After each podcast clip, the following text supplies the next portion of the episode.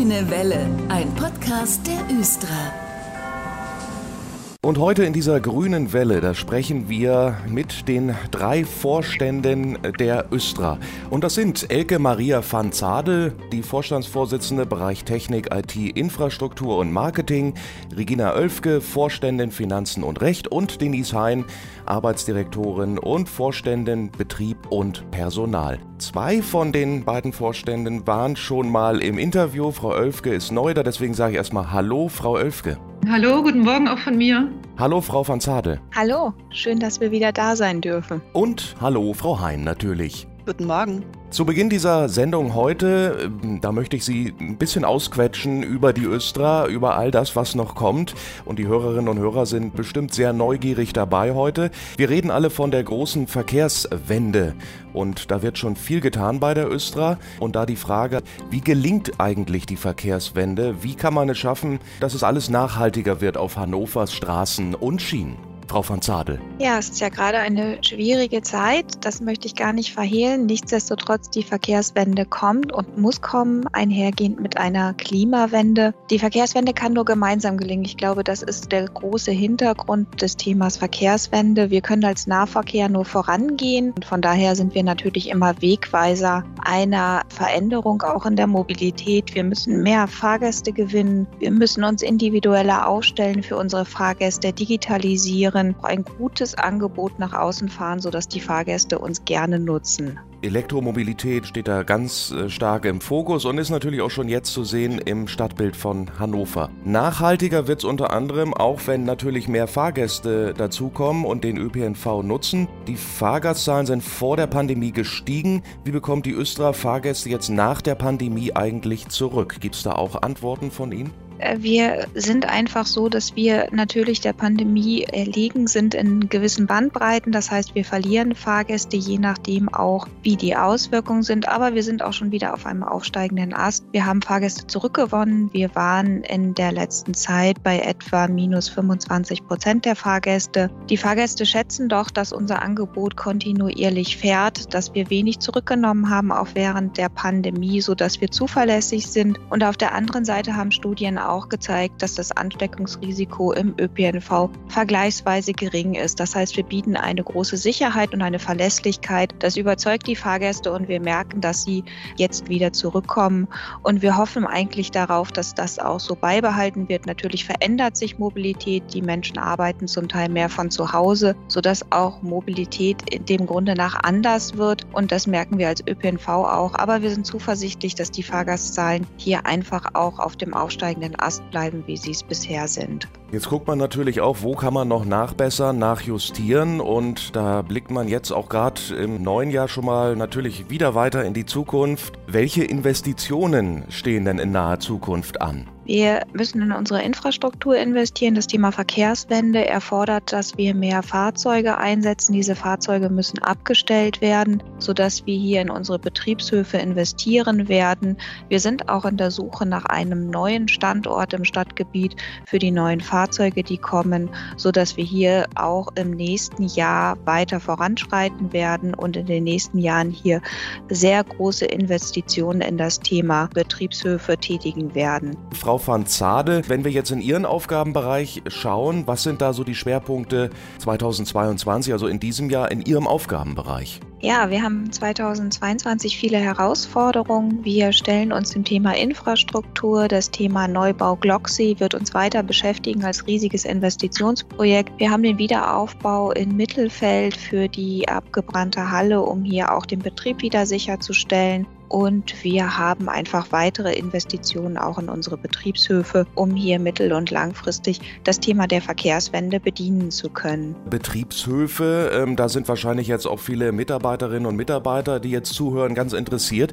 Wofür wird äh, da so viel investiert? Sie haben ein bisschen was angerissen. Können Sie das nochmal erläutern? Wir bauen im Prinzip Glocksee neu. Es geht darum, dass das Gebäude veraltet ist. Die Bausubstanz ist um die 40 Jahre alt. Die Werkstätten Gebäuden sind nicht mehr zeitgemäß. Auch die Aufenthaltsräume, die Umkleideräume und so weiter sind in die Jahre gekommen. Wir möchten hier einfach ein neues Gebäude schaffen, ein modernes Gebäude, das den Anforderungen auch an unseren Verkehr gerecht wird. Eine Werkstatt, die in der Lage ist, auch die Fahrzeuge in die Hallen zu fahren. Heute sind beispielsweise die Hallen zu kurz. Das heißt, wir bauen ein Betriebsgelände für die Mitarbeiter, was modernen Ansprüchen genügt und möchten hier auch das Thema der Digitalisierung wie beispielsweise die Leitstelle mit integrieren, sodass hier etwa 20 Millionen auch zum Beispiel für eine neue Leitstelle ausgegeben werden, um den Verkehr der Zukunft zu bedienen. Dann gibt es da noch das Stichwort Digitalisierung. Wir haben 2021 eine Digitalisierungsstrategie beschlossen, aus der im nächsten Jahr die ersten Projekte umgesetzt werden. Hier geht es um Themen wie Fahrgasterfassung. Wir möchten wissen, wie viele Fahrgäste sind in unseren Bussen und Bahnen unterwegs. Das Thema Baustellenmanagement ist hier auch ein erstes Projekt. Und noch ein Blick in die IT, Frau van Zadel. WLAN, ein spannendes Thema für alle, die sich bewegen äh, bei uns in der Stadt mit Bus und Bahn. Wann kommt es dann außerhalb der Busse, zum Beispiel dann auch in Stationen? Ja, wir sind erstmal ganz froh, dass wir das Thema WLAN auf den Bussen bewältigt haben. Alle unsere Busse haben WLAN. Das finden wir einen enormen Fortschritt. Wir wünschen uns natürlich auch das Thema WLAN in den Stadtbahnen. Das ist komplizierter, weil sehr viel Glasfaserkabel verlegt werden muss, um das Thema auch in den Tunneln sicherzustellen, sodass wir hoffen, dass wir hier 2023, 2024 WLAN auch in den Stadtbahnen haben. Dann demzufolge natürlich auch in den Stationen, weil das ja dann flächendeckend im Netz funktionieren wird. Darüber hinaus bedienen wir Projekte beispielsweise der Verkehrswende. Hier geht es um das Thema Rasengleis. Wir möchten Strecken modernisieren, möchten anders bauen, möchten begrünte Haltestellendächer umsetzen, um hier einfach auch noch mehr Grün und noch mehr Lebensqualität in die Stadt zu bringen. Das war schon ein erster Ausblick in die nahe Zukunft von Elke Maria van Zadel in dieser Sendung aus dem Östra Vorstand. Und jetzt bei mir im Gespräch zugeschaltet aus dem Büro Denise Hein, Arbeitsdirektorin, Vorstände eben Betrieb und Personal bei der Östra. Hallo, Frau Hein. Hallo. Schön, dass Sie wieder da sind und ich bin natürlich auch neugierig, was ja, Sie für Spiegelstriche auf Ihrem Zettel stehen haben. Was sind so die Schwerpunkte 2022 in Ihrem Aufgabenbereich? Ja, Betrieb vor allen Dingen. Ähm, Frau van Zadel hat ja schon berichtet, dass wir sehr in Infrastruktur, also in Betriebsgebäude, Betriebshöfe investieren. Das heißt, einer meiner Schwerpunkte wird nächstes Jahr tatsächlich die Ausschreibung des TW 4000, also einer kompletten neuen Stadtbahngeneration sein. Man mag es gar nicht glauben, die letzten TW 3000, unsere neuesten Babys sind ja tatsächlich, ich glaube, das letzte ist vor zwei Jahren, wenn mich nicht alles äh, täuscht, mhm. ausgeliefert worden. Also eigentlich noch ganz frisch. Tatsächlich beschäftigen wir uns aber schon seit geraumer Zeit mit der Beschaffung einer neuen Stadtbahngeneration. Gegebenenfalls bis zu 275 Fahrzeuge, zusätzliche Fahrzeuge, werden es dann 100 an der Zahl sein. Das sind die bisherigen Planungen. Unser Beitrag auch zur Verkehrswende, Angebotserweiterung, wozu eben auch neue Stadtbahnbetriebshöfe gebraucht werden, wie Frau van Zadel, wie gesagt, erwähnte. Mhm. Da befinden wir uns mitten in der heißen Phase, also tatsächlich in den Teilnahmewettbewerben mit Anbietern und wir hoffen sehr, dass wir im, ja, so ungefähr im Spätsommer ist die bisherige Planung, tatsächlich auch die Ausschreibung beenden können und wissen, mit wem wir dann für Hannover eine neue Stadtbahngeneration bauen werden.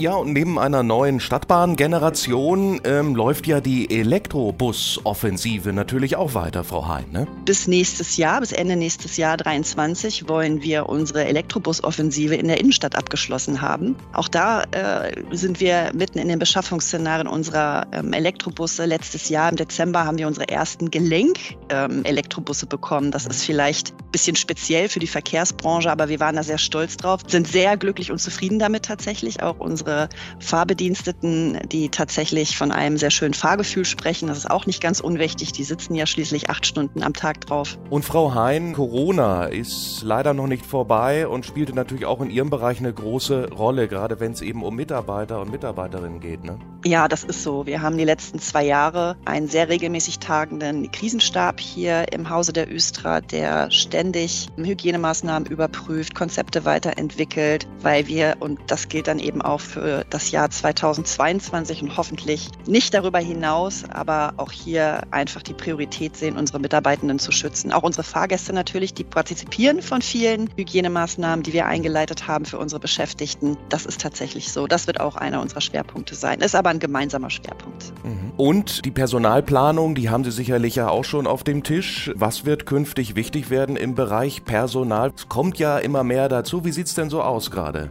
Ja gut.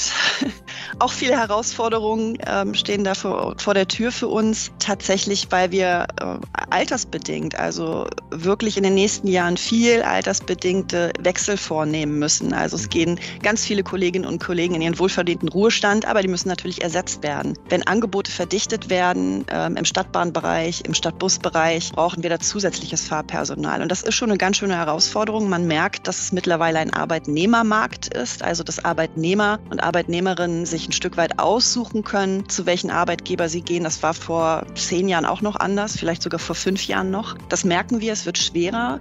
Trotzdem sind wir natürlich ein sehr stabiler, ein sehr zuverlässiger und auch ein sehr mitarbeitende, bemühter Arbeitgeber. Das merken wir auch. Also wir sind, haben attraktive Attribute, die wir bieten können, wo wir gerade mitten in der Entwicklung sind. Wir merken, dass für ähm, Neubeschäftigte tatsächlich das Thema Arbeitszeit und Freizeitgestaltung viel wichtiger geworden ist. Wir sind ähm, und werden es auch bleiben ein Schichtbetrieb. Da ist es nicht ganz einfach, wirklich Freizeitwünsche zu organisieren, gerade fürs Fahrpersonal, aber auch für die Werkstätten, die teilweise in Schicht arbeiten. Hier neue Arbeitszeitmodelle zu entwickeln, ist nicht ganz einfach. Also wir kriegen das ganz gut hin, aber man muss natürlich auch immer an Altbeschäftigte denken. Also das zu vereinen, die Ansprüche von Altbeschäftigten und die neuen Anforderungen von außen, die auf uns reinkommen, das ähm, zu vereinigen, das gelingt uns an einigen Stellen schon ganz gut, aber da haben wir uns einen Fokus für das nächste, für dieses und für das nächste Jahr gelegt, da nochmal in Arbeitszeitmodellen etwas nachzulegen. Aber Sie haben mir erzählt, der Nachwuchs ist da, es wird fleißig ausgebildet, nicht? Wo wir ganz stolz drauf sind, wir sind mehrfach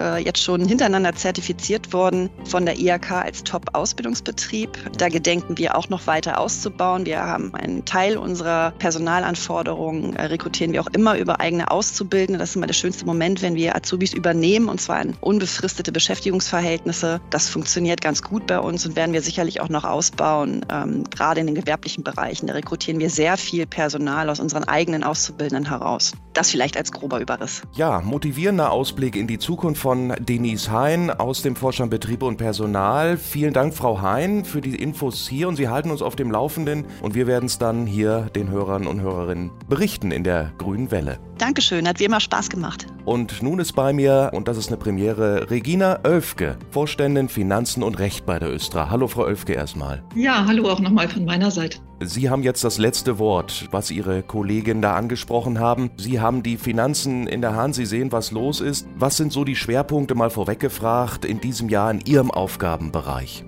Ja, die finanzielle Situation der Östra ist natürlich gerade aktuell, wie auch bei ganz vielen anderen ÖPNV-Unternehmen, stark unter Druck. Mhm. Das ist die Corona-Pandemie. Wir merken das in der Bewirtschaftung des laufenden Wirtschaftsplans ja bereits heute. Der steht sehr stark unter Einfluss von Corona. Wir haben den Rückgang von Fahrgastzahlen zu verzeichnen und entsprechend natürlich auch Verlust von Tarifeinnahmen. Das äh, Thema wird zum Teil durch den ÖPNV-Rettungsschirm des Bundes ausgeglichen. Das heißt, wir bewirtschaften immer so unsere Pläne und Budgets letztendlich unter einer Abweichungsanalyse, die sehr stark unter dem Einfluss von Corona steht und sehr stark auch mit dem äh, Aufgabenträger der Region Hannover abgestimmt werden muss, um sozusagen die laufenden Kosten auch im Blick zu behalten und die, ja, die Defizite, wenn man so will, auch im Blick zu behalten mhm. und nicht zu sehr ausufern zu lassen, um uns auch für die Zukunft natürlich unsere Handlungsspielräume zu erhalten. Frau Oelfke, dann ist der Blick in die Zukunft wahrscheinlich auch eine große Herausforderung für Sie.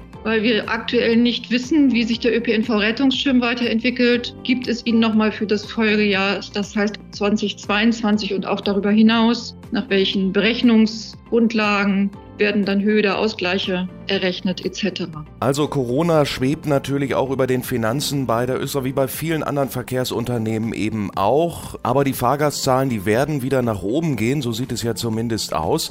Trotzdem muss man wahrscheinlich jetzt hier und da Einsparungen vornehmen. Wo sparen Sie denn ein, Frau Oelfke? Wir prüfen, müssen wir das Geld tatsächlich ausgeben, müssen wir es jetzt ausgeben, äh, wo bekommen wir möglicherweise noch eine Gegenfinanzierung her oder mit welchen Projekten können wir auch vielleicht über die Restrukturierung unserer eigenen Prozesse letztendlich dazu beitragen. Beispielsweise auch im Bereich der Digitalisierung, die hier schon zur Sprache gekommen ist. Und Ihre beiden Vorstandskolleginnen haben ja uns über viele tolle Investitionen in der Zukunft berichtet, Betriebshöfe und neue Stadtbahntypen und so weiter. Das ist sicherlich sehr spannend für Sie dann auch, wenn Sie so auf die Finanzen schauen, oder? Ähm, auch das ist natürlich gerade eine große Herausforderung für uns, die Investitionen, die geplant sind, auch tatsächlich finanziell abzubilden. Und da sind wir derzeit dabei, ein auch übergreifendes Konzept zu entwickeln, um tatsächlich eben alle die Bedarfe, die hier zur Sprache gekommen ist, sprich den Neubau von Infrastrukturanlagen wie Betriebshöfen etc., die Beschaffung der Fahrzeuge, die Beschaffung der Ladeinfrastruktur für die Elektromobilität, ähm, auch alles unter einen Hut zu bekommen und unter möglichst günstigen Konditionen natürlich auch dann finanziell abzubilden. Vielleicht gibt es ja auch noch Förderung von Bund und Land für das ein oder andere. Gibt es da vielleicht noch Ideen? Ja, es ist tatsächlich so, dass natürlich auch der Baustein der Fördermittel für die Finanzierung eine sehr große Rolle spielt. Wenn wir über Fördermittel allgemein sprechen, dann wäre natürlich als erstes erstmal zu erwähnen, wir haben da das Land Niedersachsen, das unsere Fahrzeugbeschaffung fördert. Wir haben aber zwischenzeitlich auch verschiedene Fördermittelgeber auf der Bundesebene, hm. die insbesondere eben im Bereich der alternativen Antriebe und der sonstigen Zukunftsprojekte auch Fördermittel sozusagen herausgeben, für die sich die Östra beworben hat, teils eben auch schon erhalten hat oder in der engeren Wahl ist, um die äh, Fördermittel zu erhalten. Das ist insbesondere bei der Förderung von Großprojekten der Fall, die Bus- und Bahnbeschaffung, wie gesagt, oder auch der Neubau von Betriebshöfen, aber auch kleinere Vorhaben, wie beispielsweise jetzt äh, aktuell das bargeldlose Zahlen in den Bussen, wäre da zu erwähnen, das auch schon von Fördermitteln profitiert hat. Vielen Dank, Frau Oelfke heute. Regina Oelfke war das Vorständin aus dem Bereich Finanzen und Recht bei der Östra. Danke, dass Sie heute ja, Rede und Antwort gestanden haben. Ja, vielen Dank. Und das war unsere Sendung heute zusammen mit dem Östra-Vorstand. Wir haben einen Blick in die Zukunft gewagt. Möge alles passieren, was da geplant ist. Ich bin Dennis Pumm, ich bedanke mich fürs Zuhören und die nächste Ausgabe gibt's in zwei Wochen. Tschüss. Das war der Grüne Welle Podcast. Fragen und Anregungen an podcast.östra.de. Vielen Dank fürs Zuhören und gute Fahrt.